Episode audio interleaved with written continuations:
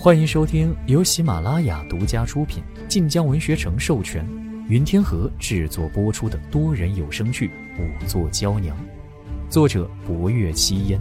欢迎订阅。第十一集，不若幽微呀。没想到这桩看起来本就门当户对的婚事，还有这样一段故事。原来如此，的确像是命中注定一般。嗯，可不是，是天定良缘呢。那婚事上的事是谁在帮忙督办？嗯，应该是三爷吧。三爷平日看着的确沉稳，奴婢听说送嫁妆之时，是他跟着走了半程。郑大小姐和二殿下的婚事是安庆侯府重中之重，老夫人将此事交给郑文燕，足见对其还是有几分信任的。那郑潇所言，从前老夫人和郑文燕并不亲近，以及郑文燕是个不吉之人，到底是真是假？三爷和其他兄弟的关系好吗？春桃迟疑一瞬，应该好吧。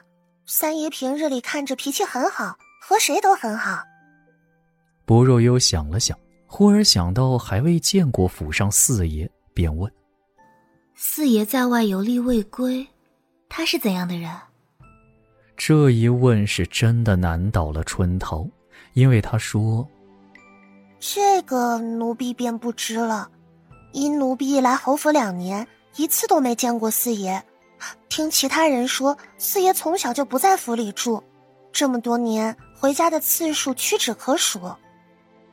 不若幽一听便皱了眉头，侯门贵公子却自小不在府里住。不若幽只觉侯府家大业大，人丁兴旺，却也藏了些不为人知的隐秘，虽颇多疑惑，可案发时四爷在外游历，多半和案子无关。便未再继续探问下去，再加上一整日实在劳顿，很快便上床安歇。不远处的另一客院里，福公公叹道：“哎，本来侯爷没打算在这里多留，如今看来是要等案子破了再走啊。一个贺成要破此案，难如登天。”刚沐浴完。霍威楼换了身袍子披着，沾着水汽的墨发垂在他肩头，身上的冷冽之气便淡了三分。他翻看着手中公文，疲惫之色淡淡萦绕在他眉间。贺知府有些实干之心，只是安庆侯府这样的世家，他还是压不住。也只有侯爷来，那郑三爷才乖了几分。说至此。福公公忽而道：“不过，贺知府能发现薄姑娘这么个宝贝仵作，实在是难得呀。”霍威楼翻看公文的手一顿，他叫什么？若幽，薄若幽，倒是人如其名，说是青山县人，可我瞧着却似不像，很有些大家气派。人一生的美貌。霍威楼不知想到了什么，眉头皱得更紧。福公公却道：“嘿嘿，尤其是这样一个世家小姐似的小姑娘，验尸的手段竟然这般高明，实在是叫人叹为观止。而最重要的是，她竟然不怕侯爷你。老奴好些年没见过这么大胆的人了，只可惜。”一早没了父母，也是可怜呢。霍威楼的目光终于从公文之上抬了起来。你想说什么？福公公嘿嘿笑开，上前去，将公文从霍威楼手中抽了出来。老奴是想说呀，侯爷这一路上实在是累了，此刻该歇歇了，免得老奴回去和陛下无法交代。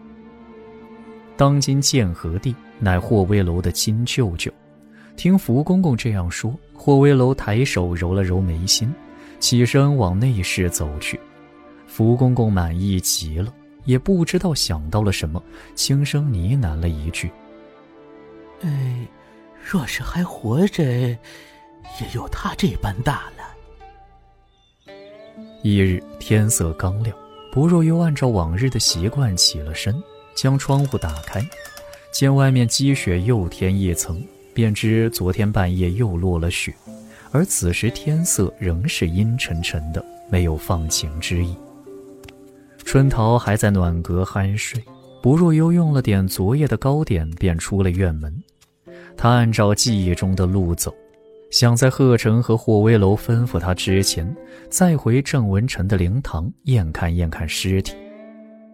一路上不见一人，一来因时辰尚早，二来府中已被霍威楼戒严，冷意迫人。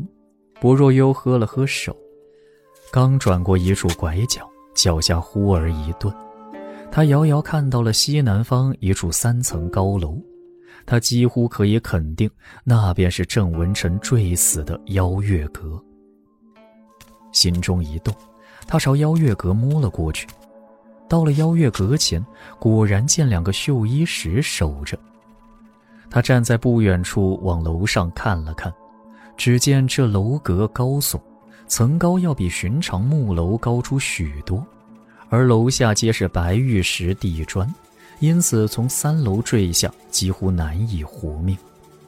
有绣衣使守着，此刻进楼里绝无可能。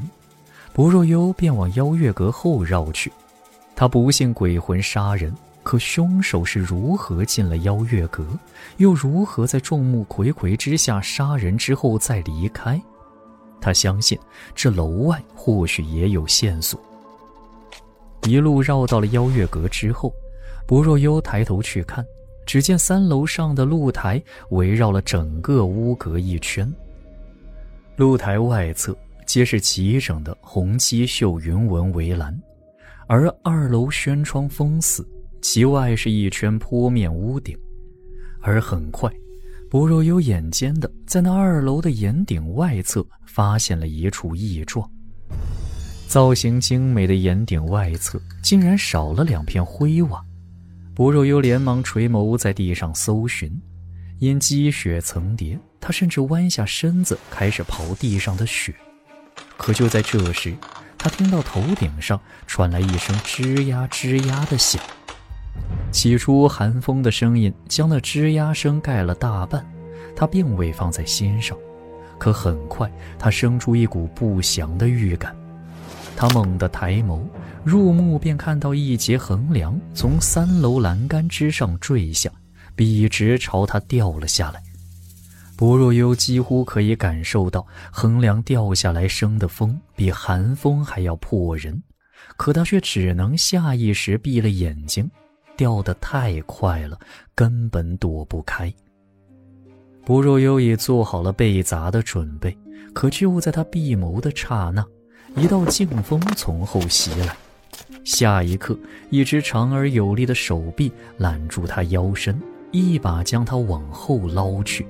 砰的一声巨响，有一人合抱那般粗的横梁擦着薄若幽面门坠在地上，血沫翻飞，余音震耳。